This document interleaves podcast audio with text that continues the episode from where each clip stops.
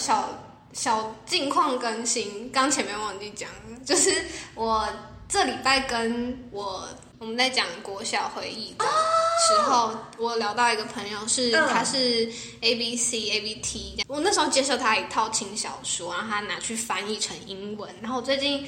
我暌违了大概五年跟他吃饭，然后。我就问他说：“你记得我推荐你那套小说吗？”他说：“我还是很喜欢这样。”然后我说：“那你记得你当初翻译到第几集吗？”然后他就说：“因为那那部小说是八加一，就是第八有八集跟一篇番外篇这样。”然后他说他那时候是翻完八集，然后番外篇没翻。我的天哪！欢迎来到三十瓶悄悄话，我是大谷，我是阿德，今天是第十一集。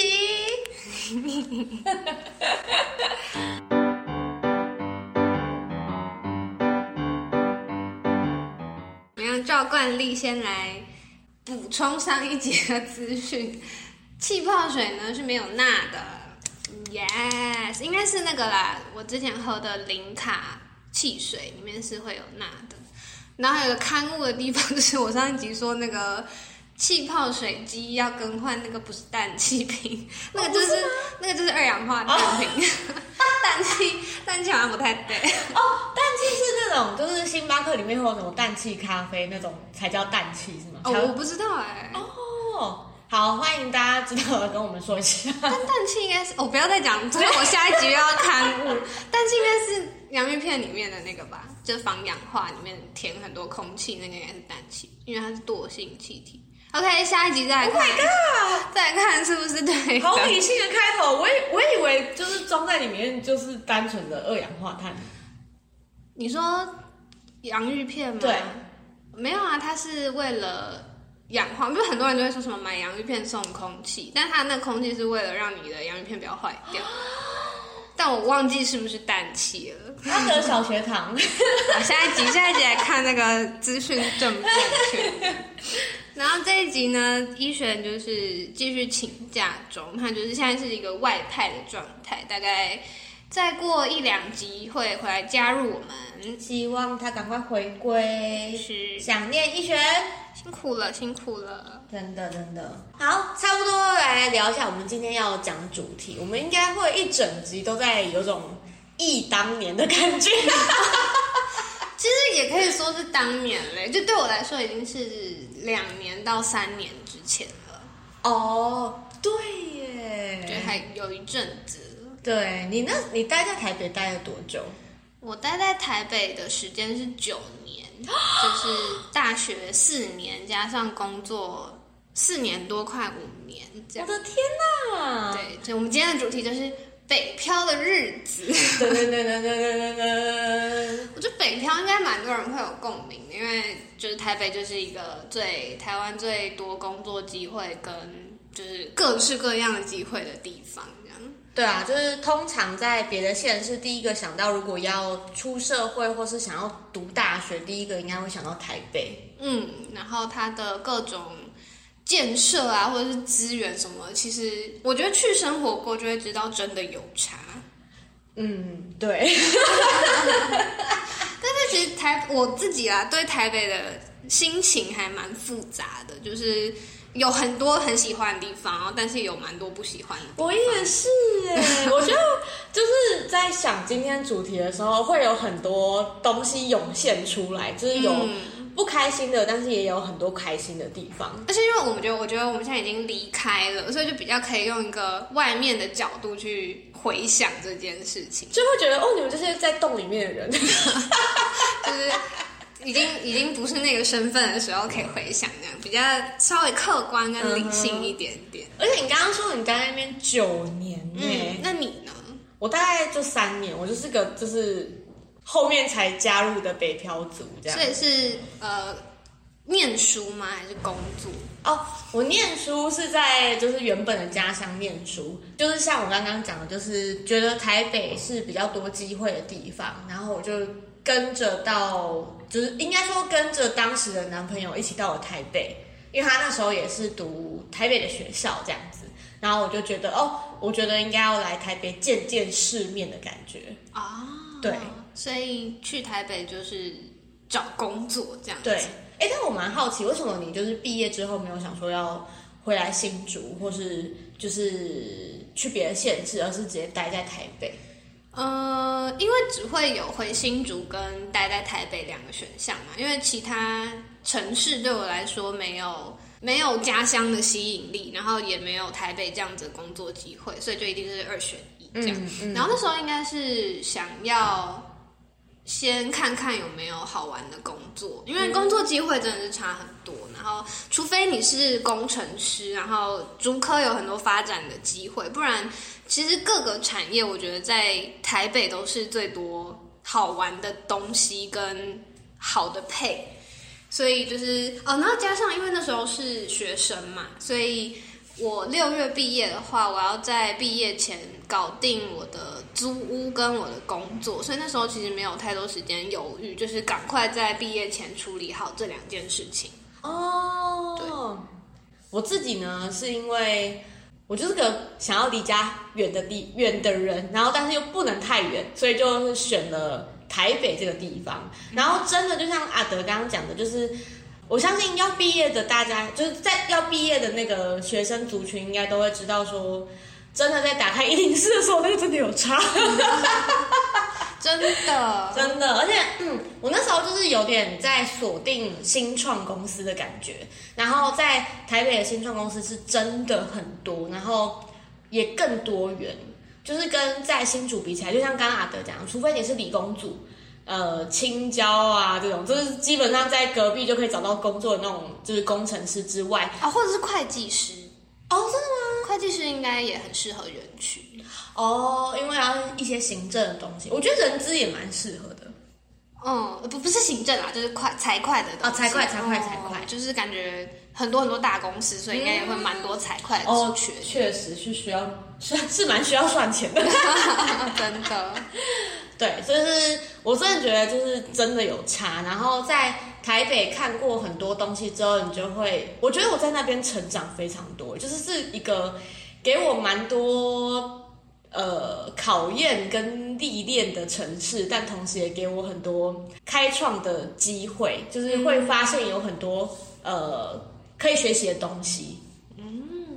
嗯，你呢？在你在台北的时候有这样子的感觉吗？我觉得我可以分成学生时期跟出社会之后，因为学生时期的话，是因为我的学校很偏僻，然后加上我的大学生活是超级。满的那种，就是我们功课也很重，然后活动也非常多，然后再加上地理位置很偏僻，所以其实不太会离开学校，就是就可能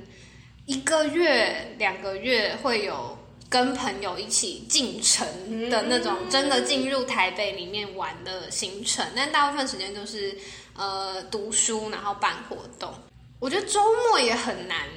出去是因为我通常，因为我刚刚讲我很爱回家嘛。那如果不回家的话，一定就是考前在念书，不然就是真的，因为我们团体报告很多，所以真的是约到没时间约了，要约周末时间讨论报告这种，所以就是时间全部都是塞满，所以没有很明确的觉得哦，我现在生活在台北的那种感觉。咚咚咚咚咚。嗯，然后我觉得是直到出社会之后才开始有。呃，比如说自己的台北地图啊，开始有喜欢的店或者喜欢逛街的地方的的那种感觉。哦，我大概可以懂哎，就是我觉得开始有地图这件事情，就是能美食地图或是你的景点地图的时候，就代表你对这个地方开始产生有一点情感跟联系的开始。真的，而且就是。我觉得会有一种仪式感，就可能我做完什么事情，我会去哪一间店，或者是什么季节到了，我会去哪一间店的那种感觉，就是哦，真的在这里生活，真的哎。而且我觉得出社会之后比较有消费能力，所以比较有，时间也变多了，所以就比较可以去做这些事情。对，确实就是蛮决定性的那个，真的。但是你之前在搬来台北前，你有租过房子吗？我只有在大学的时候租过一年，那你搬来台北，你有被房租吓到？我整个吓烂，还是还是你是有就心做好心理准备？完全没有心理准备啊！台北的房租啊，我现在跟就是这些台北的租屋主们拍拍肩膀，我真的觉得大家真的很辛苦了，真的很辛苦。我就是我在想，我台北很不美好的回忆，其中之一就是租房子。嗯，我觉得租房子这件事情，我觉得哦，台北人真的好 crazy 哦，就是你可能在五九一上面找房子。通常我们想象，我好了，我当时菜皮吧，呃，菜皮吧台北人想象是，呃，我可能要先找好几个物件，然后 compare 之后，我再去看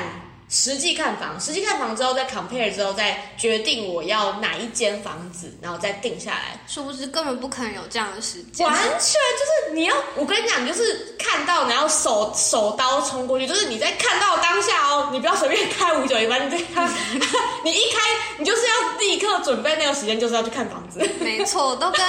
哦，之前有朋友的男朋友从国外要来台湾生活，然后他在找房子这样，然后朋友就问说：“哎，你在台北租房你有什么心得？”我就跟他说：“呃，如果你在就是网络上看到一间你觉得六十分的房子，你就去看，然后租金给他付下去，这样，然后呃定金给他付下去。然后我朋友说：哦，所以意思是说，如果我之后再找到八十分的房子的话，定金就算了嘛？我说不是，是因为台北没有八十分的房子。你如果看到六十分，代表你很幸运，租起来。真的，我那时候真的就是整个被大教育的感觉，重新教育的感觉。真的就会觉得哇，台北这么繁荣的地方，怎么这么多鬼屋啊？对，然后竟然在这种地方还有房子，而且这鬼屋快要八千块。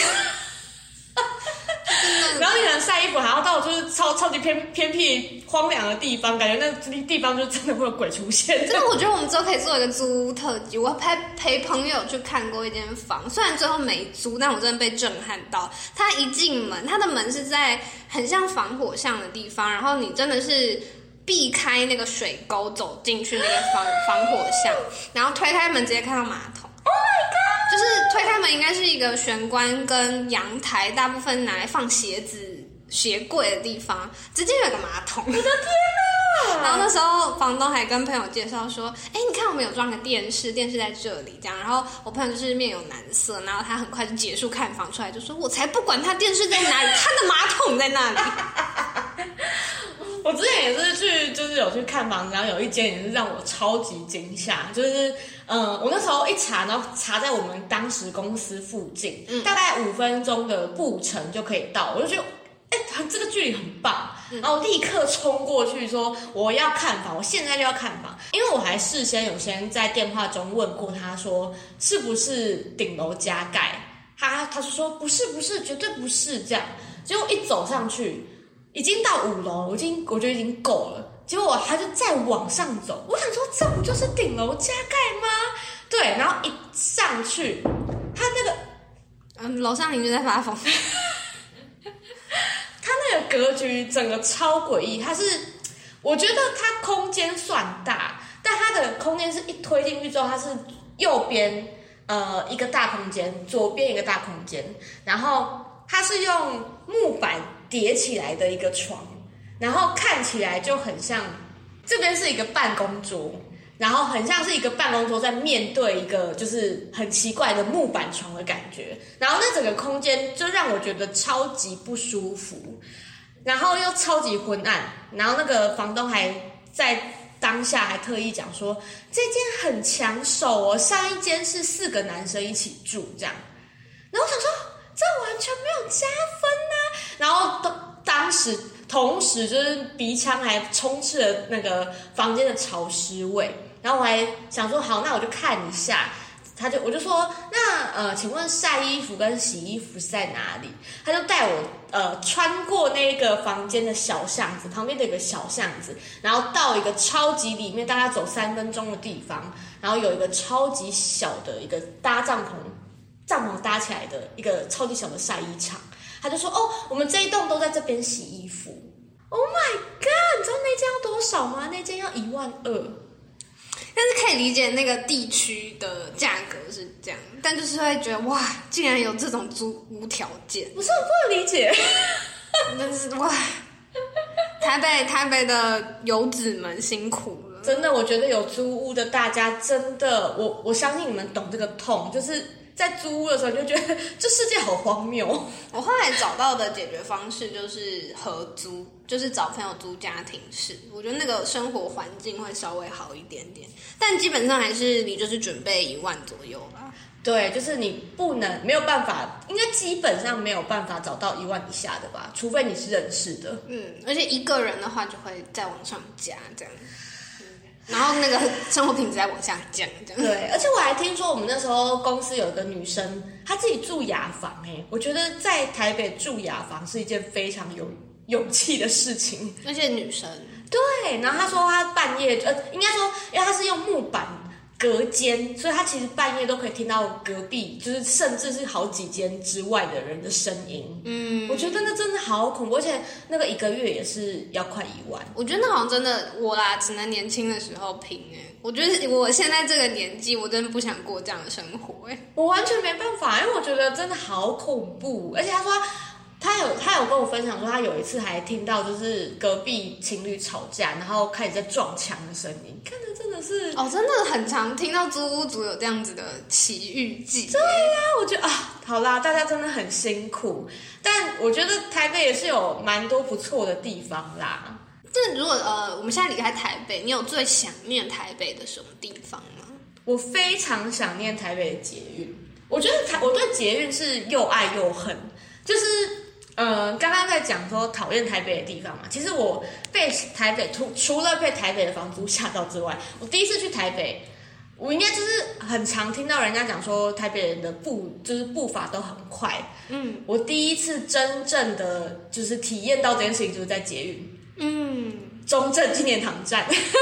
，OK，蓝蓝红交错，对对对，就是大家要就是换车的时候，那个步伐之快，就是你可以在那个瞬间，我觉得很像在体验就是什么人类世界纪金世金世世界纪录的感觉，就是一瞬间两台车开始就是提使劲站。门一开，全部人往对对面开始冲，那是很像在战斗的那个状态。真的，而且我觉得台北人、台湾人已经算是有秩序的了，嗯然后但是那个呃，在这个人数下，你还是会觉得非常压迫。对，而且就是呃，上下班都会有人穿那个高跟鞋，你就会听到此起彼落的高跟鞋咔咔咔咔咔咔，而且不是咔咔咔，是咔咔咔咔咔咔这样，这辛苦了高跟鞋的女子们。真的就是着实让我吓到。但是我觉得，嗯、我会很怀念的原因是因为我觉得在台北你有捷运，等于你可以到达所有的地方，觉得捷运这好方便哦，真的，而且你的头发又不用因为就是要骑车然后压烂。而且捷运也不怎么需要等。对，这真的很方便，而且它写几分钟就是几分钟。对，然后又呃，夏天有冷气，冬天有暖气，这样。对，就是有一种庇护所的地方的的感觉啦。我之前台北有一阵子冬天很冷的时候，我真的觉得全台北最温暖的地方就是捷运站，因为我的房间也很冷，公司也很冷，这样啊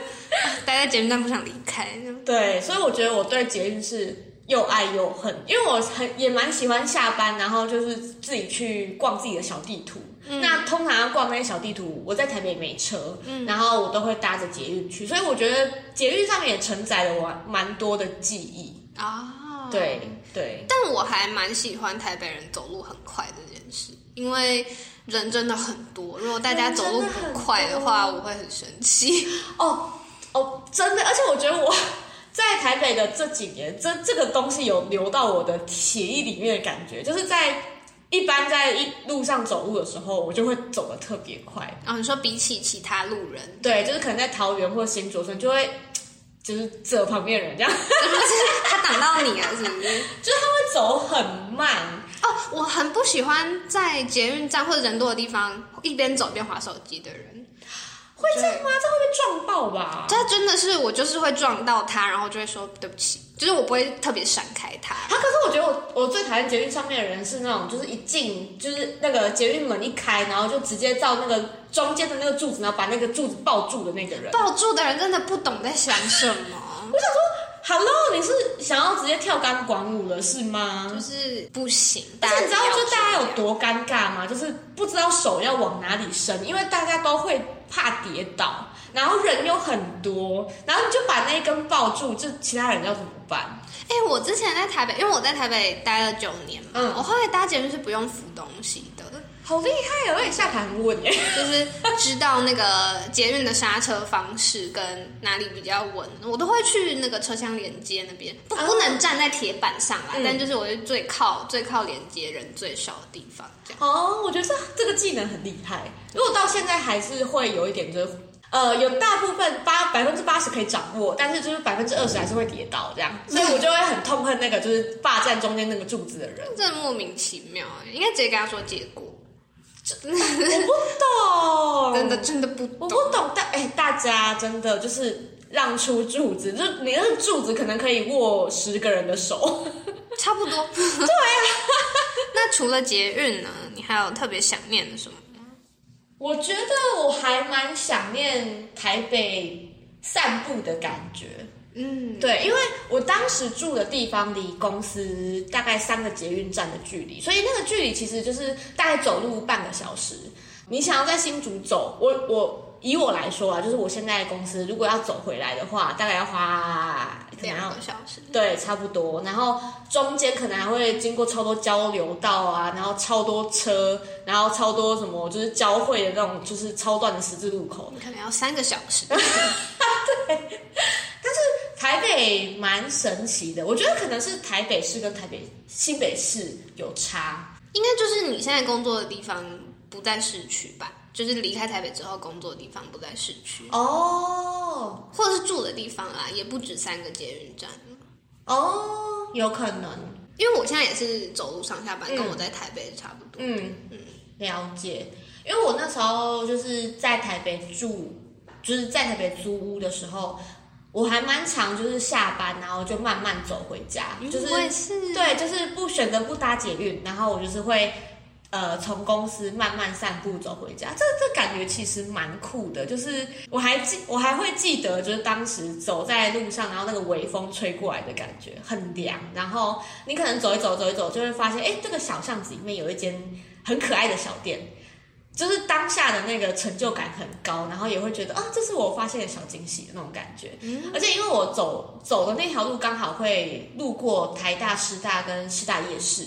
然后这些这这些地方都是超级超级多小店的地方，所以你每一天都有不同的惊喜，你就会变成那边的常客，就会变成就是会有有种感觉是我收藏了这间店的感觉，这是我的美食地图。我觉得那时候这是我很怀念的地方，因为我在新竹，呃，这样像刚刚阿德讲的，就是公司跟住家的距离，还有呃交通上面不便，基本上我都是骑车上下班，那就没有这个时间去好好享受可能下班走回家的这种过程。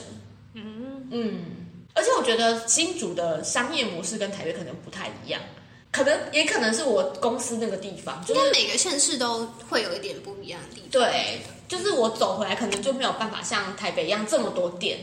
走市区看看。对 对，就是可能我我公司那个地方，对比较偏僻，目前的那个公司地址。那你呢？你觉得你最喜欢或者最怀念的东西？我刚才想说，那个我要先讲我很讨厌的地方，因为我刚刚听你讲，我想到那个空气这件事，因为我就是没有感受到台北的微风，你知道吗？啊，真的吗？就可能就是因为我就是新竹长大，然后我又是新竹很偏僻的地方长大的小孩，那是风太大，你根本就不是感受不到台北的微风我。就觉得哇，我去了快要九年嘛，我真的都没有习惯台北的天气，就真的好闷热哦。就它又是人很多的地方，它又是盆地这样。嗯，然后因为我学校已经算偏僻已经算山区了，但我还是很明显觉得台北很热。然后不管是冬天夏天，它都会比我的老家热，这样那是因为你老家风太大就了。真的是没有办法，那个湿度真的是好可怕。然后我还我印象很深刻，是我每次因为我是周一回台北嘛，我每次出捷运站就开始打喷嚏，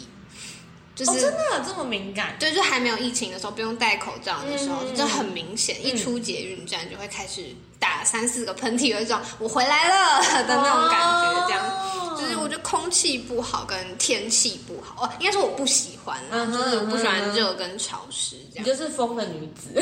没错，就虽然我也不太能吹风，就是会头痛这样各种问题，但就是哇，那个潮湿真的很辛苦，但就会有一种哦，我真的在台北生活，哦。就哦，我现在是在台北，嗯很明确的感觉。然后再最后一个就应该就是大家都很有共鸣，就是人真的很多这件事，真的。路上满，满都是人，而且是 always 都很多人。捷。运站也都是。我还记得我我每次看我们那时候公司附近有间 Starbucks，永远客满。真的。想说这些人真的完全不用工作哎、七点经过，七点客满；九点晚上九点经过，九点客满。对，就是通常就是在外县市，可能就是呃，你下下午过去，你可能还可以有位置，然后可能去坐下来喝杯咖啡。没有，台北没有让你有这种机会。就是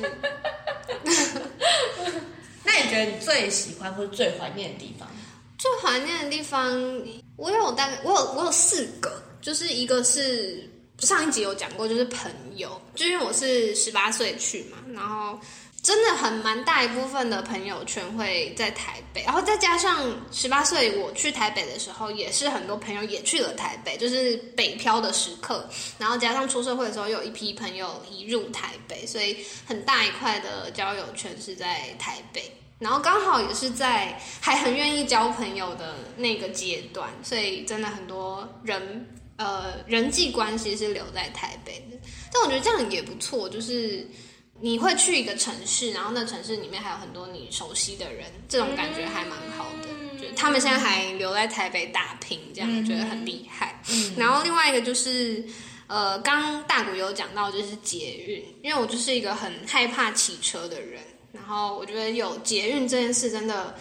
比公车好一百倍，我就是的，我真的好抗拒坐公车哦，就是因为我是一个很容易晕车的人，然后我又很讨厌我不能掌控它的时间这件事。我觉得台北还好一点，台北大部分的公车站会告诉你什么时候来，但是因为公车站是户外的，就跟刚讲，就捷运站是室内，就还是差很多。然后再加上我觉得台北公车开的好可怕、啊，可能也很难开，路大人多，这样车多。所以就是捷运真的是非常非常怀念的一个东西，真的，我觉得捷运就是外租，就是应该说北漂的人就是最大的，我觉得像小帮手一样的存在。嗯，而且我觉得很多人在台北是就是没有买车的必要，就是因为有捷运这样，对就是他们就会觉得嗯，就是我好几个就是土生土长的台北人是完全不会骑车也不会开车的。对，就我觉得捷运就是那个城市所有人都很喜欢的东西，很重要的，西。就像你刚刚讲到，就是你的朋友圈都在捷运，然后我刚刚讲到，朋友圈都在在大家逐捷运而居。都在台北。然后我刚刚讲到，就是我很喜欢捷运，就是我可以到很多不同的地方，其中也有一个是我觉得捷运可以载我到很多不同地方去找我的朋友，嗯，而且是就是你不会等到非常久，然后你在车站也不会不耐烦的那种。然后台北还有一个我很真的很怀念的东西是，我觉得可能比较偏我个人的兴趣，就是台北的图书馆，真的大家好好珍惜。就我觉得大家可以去查一下台北图书馆，真的是资源很多的地方。好像出了新书，通常三个月内他们就会进入他们的馆藏里面。然后我觉得台北图书馆最棒的地方是，他们有很多个图书馆嘛，可能在台北市呃的这个地方、那个地方，他们是可以帮你调馆藏的。就是我如果今天想看一本书，这本书在别的图书馆，他们是可以把你帮你送到你最近的那一间图书馆。哦对，然后你还书也是二十四小时投到那个图书馆外面的还书箱就可以，就是非常便利的一个系统。然后我在台北真的是利用图书馆看了很多想看的书，这样。哦，很很很想念图书馆这件事。我不知道其他县市的图书系统怎么样，但新竹基本上没有这个服务。哦，真的吗？对啊，就是你也没看到路上哪里有图书馆。哎，哎，真的耶，对，但我现在的方式就是，我不买实体书的原因是真的很难，那个空间不够，就是你不可能想看的书全部都买，然后所以借书就很方便。然后我现在的方式通常是用电子书取代，就是可能就买电子书，但我还是比较喜欢实体书一点，所以每次想到这件事就会觉得哦，很有点怀念台北图书馆这样。哦，所以新竹是完全没有图书馆的吗？应该有图书馆，但没有像台北这样这么密集？对，然后跟帮你调馆藏啊，然后跟新书很快就进入馆藏系统，哦，差蛮多的。哦，这是书虫的天地耶！真的很方便。我觉得在台北人真的可以去试试看，的服务很很赞欸。我真的觉得，就是台北很大的优点就是它资源真的很多，除了工作资源，还有很多其他不同的资源。对我最后一个怀念就是台北的文艺活动这件事，真的，我也想讲这个耶。因为我就是很喜欢看舞台剧的人，嗯然后刚好我以前室友也很喜欢舞台剧，然后我们就会。呃，有时候会相约去看，或者是各自去看，然后真的是很多场地、很多场次，然后很多很小的实验性质的，就会先在台北演。然后像呃，我一直很遗憾的一件事情，是我一直很想在回呃离开台北之前买一场夜夜秀，就是伯恩的表演，但是真的是哦太难抢，真的抢不到这样，所以就是啊。台北的艺文资源是我很想念的东西。真的，我记得那时候我在台北有一段蛮低潮的日子，然后我就开始觉得我好像应该要做一些其他的事情，然后我就下载了 Acupass 跟 KKTix，反正就是类似那种售票的那种 app。然后一点开，你就会发现你你有超级多活动可以参加，而且我都我真的就是都去参加了。有一种呃，我去参加过那个。呃，读书会就是他真的就是在那边就是一起分享一本书，然后也有参加那种单纯聊天的的会，就是可能呃待在一起，然后大家讨论一个主题，或是他就有一个人会在那边，然后帮你呃算塔罗牌的那种感觉，然后也有去参加过那种超级小的喜剧场，嗯，对，你就觉得就是你的生活很丰富，然后。你可以看到很多不同人生活的样子，对，然后很多不同的人在做不同的事情，对。然后我最印象深刻的是，我那我是在呃台北第一，就是那时候也是低潮的时候，然后第一次听到那个惊奇惊喜制造这个东西，然后它它有很多很酷很酷的企划，我记得我那时候就是很低潮，然后在那边划手机，就是有那个 F 一不是有。广告吗？然后他就跳出来，他就写了一个微醺大饭店，然后他也他就跟你讲说，进来喝一杯，你就会进到不同的世界。然后他也没有跟你讲任何的活动内容，然后他也说你绝对不要去查，因为每一个人都有不同的结局。我就完全被深深吸引，我就就我那时候就觉就很需要这种。就是可以让我转移注意力的东西，一去不得了哎，我哭着走出来了。就是它是标榜它是沉浸式体验这样，然后它还有很多不同的作品，我很推荐大家去看。虽然它票价有点不便宜，但是真的很用心的一种表演，就是它有点像把舞台剧搬下来，然后在你旁边表演，然后你选择的不同的呃路线，你就会有不同的结局，所以每一个人出来的故事也都不一样。对，我觉得很推荐大家看。然后我真的觉得阿德讲的很对，因为其实我那些 Acupass 啊跟 KKTix 那些那些 app 我都还没有删。然后有时候我在新竹觉得有一点无聊的时候，打开是真的 没有什么东西，全部都在台北，真的是全部都在台北。之前的那个进阶巨人的那个展，我其实也超想去看的，但它就是在台北。真的，我觉得台北的艺文活动资源真的很多。大概今年吧，很多之前因为疫情没有办法做的剧场也好，或者是歌曲音乐表演，然后说伯恩那些喜剧表演，今年也差不多慢慢都在回来，就是有办法支持的人真的是。代替我们去，好不好？真的，真的很快乐哎，真的，真的。对，我觉得就是艺文活动，然后加上比如说我之前在台北上写作课啊，然后或者是我想要找刺青工作室什么的，都是很方便，就是台北什么都有。对，什么都有，就是什么地方人都很多。对对，就是你可以在。这些让你很烦躁的。人群里面找到一些你喜欢的。东西，所以台北真的是一个真的又又爱又恨哎。对啊，就是让让人心情会很复杂的地方。对啊，像我其实蛮喜欢，呃，像我刚刚讲，就是我下班的时候我很喜欢就是散步回家，然后发现小店那种感觉。然后其实在我口就是就是在那个路上有很多间。酒吧是我的口袋名单，小小的口袋名单，这样就是在他的那在 Google Map 上面可能不是很显眼，但我发现的时候就哦超棒，然后我可能下班就会去喝一杯，这感觉超赞的哎，对，就是臭臭的这样回家。我在台北有一家，我看他准备开幕的店，就是呃刚好呃，我租的地方是在离捷运站可能要走个十到十五分钟，就是比较巷弄里面的地方。然后，但是因为离我当时的公司很近，所以我住在那。然后我在从公司走回家路上，我就目睹那间。呃，那间咖啡厅就是准备开幕的过程，就是呃，他开始放摆设啊，然后因为它的格局有点特殊，所以就呃一直很关注这间咖啡厅。然后等他第一周试营运，我就马上就因为我很喜欢咖啡厅，我就马上就进去消费。然后我觉得它很酷的地方是它的。食物做的非常台式，然后非常好吃，就是比较不像是你一般咖啡厅会有蛋糕或者是饼干，就它会是比如说牛肉冻饭，然后甚至是泰式的鸡肉饭什么的。然后我有很长一段时间，直到我换了工作，都还是很长啊，换了租屋处，都还是很常回那家店吃东西这样。然后后来我搬回新竹之后，呃，疫情也开始了嘛。然后大概过了一两年，我就看到那间咖啡厅的社群账号就宣布他们会停止营业，这样，然后就有一种啊，就是我在台北的一个一件事情跟我有很重要的连接的东西是跟着我一起结束，虽然可能时间不一样，这样原因也不一样，但是就有一种啊，有一个故事在那边落幕的感觉，这样还蛮特别的一个经验。然后我觉得台北有突然想到的，就是台北有一个也是让我很我觉得很棒的点是，他们的咖啡都开非常晚。嗯，对，像我在桃园或是新竹，想要找到这种地方，我觉得很难。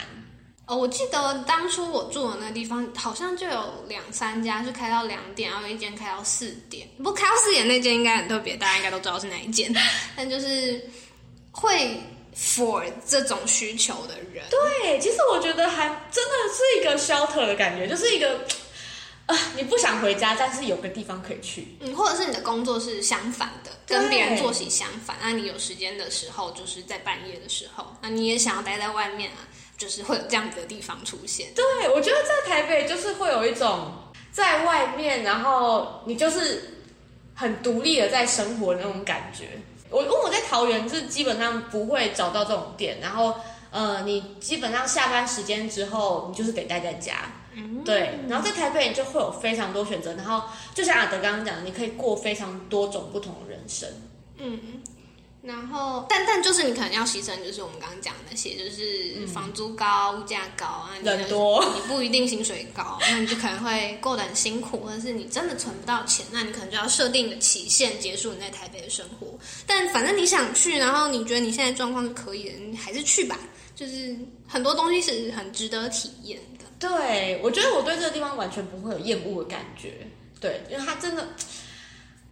太多回忆可以讲了。那我另外一个想聊的地方就是，我还蛮常，不管在网络社群也好，或者是其实有听过部分朋友有讲过，就是很多人会觉得台北是一个比较有竞争感的地方，但是因为我个人是没有这样子的感觉。那我想问，你会？我觉得会耶。哦，你是有这样的感觉？对，因为我觉得产业别吧，就是因为在这边新竹就是工程师居多，那工程师他们的制度就是很明确，你就是年资多，你就是会领的越多，然后可能当主管也可以领的越多。但是在台北，像我们待过的新创公司，或是我台哦我朋友们那些就是行销公司也好，或是杂志公司也好。那些都是我觉得都蛮竞争的耶。哦，对，他不是说你待的越久，你就可以领的越多，不是，因为会有很多人会来前仆后继来替代你。哦，我当初是比较没有这样的感觉，我就是一直找我想做，然后我觉得这家公司我跟我是频率合的的工作，这样好像完全没有就是被什么东西赶着。的那种感觉，哦，真假的？我自己觉得蛮深刻的原因，是因为我很有几个朋友是在呃比较大间的那种品牌的公司，大公司，那个里面的压迫感感觉就是非常的明显。啊，说工作方面，对，就是可能每个人觉得呃九点十点下班是一件很常态的事情。哇，真的好不健康啊！大家注意健康。对啊，所以要呼吁呼吁。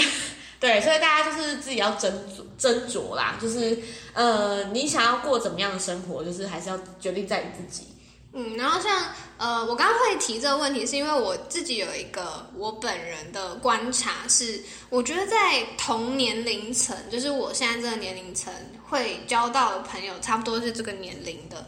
在台北的人真的过得很自由，就是他们可能三十二岁、三十五岁会突然想要去念一个学程，然后会突然觉得哦，我规划我要出国，就是大家都是很自由，没有被我觉得至少年龄或者是。呃，我不知道他们的家庭状况，但是我在台北交到的朋友，真的都是大家都还蛮自由，跟一直会有新的方向或者是冲撞出现。然后像我在台呃，再回到新竹，然后遇到一样是同个年龄层区块的人，很多人会是已经有家庭的，然后有孩子的，然后他们当然呃，他们生活关注的事情就会不一样，比如说很多人是买房的，然后在台北可能就很困难达到这件事，然后很多人接下来要考虑的就是呃我孩子的公托，然后呃我接下来买什么保险，然后可能他们最有变化的事情，可能就是。是哦，我现在要报哪一间健身房？我要做哪一种运动？就是跟我在台北看到的同样年龄的人的生命状态是差蛮多的。我刚刚本来在听你听讲前半段台北就是比较多人可以去选择不同的生活的时候，我第一个想法是，可能是因为你那你认识的那群人的经济压力没有那么大。但是你一讲到新组之后，我就。真的有哎！其实我刚刚讲的新竹的这些人，他们经济状况应该是更好的，就是跟我在台北认识的那些人啊，因为就是小新创嘛，就是大家都拿那些钱这样。但好像会真的，我觉得也有可能是我们刚刚一直在讲的视野的事情，就是你看到什么样的人，你会觉得哦，我有这么多选择哎，那我可以去里面探索看看。那你如果不在那样子的视野之下，你可能自然，我觉得这没有好或不好，但就是自然你不会知道你有很多可以探索的东西，这样。我觉得真的是哎，嗯，你这样一讲真的是，就像我们那时候在台北的时候会去参加很多不同的活动，或是去看很多不同的展，那都是一种碰新的碰撞，然后去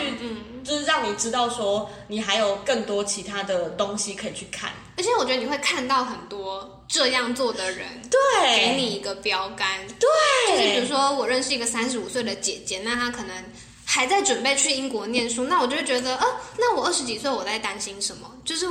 人家也是这样子，这么年轻，然后这么想尝试，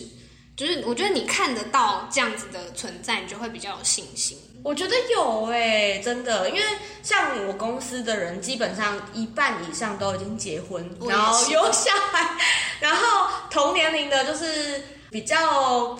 也不能说安，不是不是安逸，就是我觉得是比较。我觉得是安逸耶，哦，是安逸吗？就是稳定规律哦，稳对稳定规律，对对稳定规律，或者是他们可能会计划说，我今年要出国去哪个地方，这就是他们最多变化的东西了。好像是耶，哎，真的耶。然后在台北可能就是说，哎，我最近又参加一个 side project，我们要写一个游戏，哦，就是很多真的是很有创意的事情在发生。哦，真的，真的，我也蛮好奇每个城市是怎么样。桃园绝对没有。OK OK OK，可能比如说台中啊，或者什么云嘉南的朋友可以跟我们讲。我觉得台南应该也是蛮多可以碰撞的东西。我觉得每个城市会有自己的特色，嗯，感觉很很酷。好，有没有南投的朋友 想知道正中央的朋友们过什么样的生活？这样。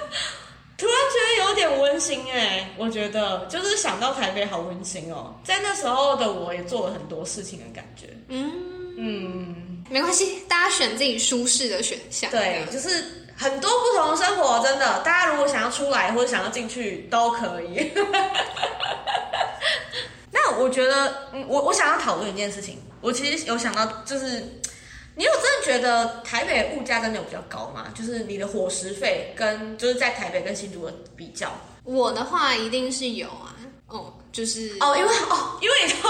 你在这边都会自己带便当，然后呃，我用比较客观一点的角度来看好了。我不吃早餐嘛，然后午餐都吃外食，然后晚餐晚餐我觉得有一个不可抗力的地方是台北晚上太多好玩的东西了。你逛一圈夜市，或者是我刚刚讲去一个去咖啡厅待一个晚上，那个真的会花比较多钱。但如果不要算那个话，算午餐的话好了，我觉得台北还是会略胜一筹。哎，哦，真的吗？嗯，就是台北真的很难找到八十块的炒饭，哦然后四十五块的干面，还是有，就大家可以告诉我，有啊我现在吃的就是我们常订的就是哦，真假的？八十块炒饭，然后四十五块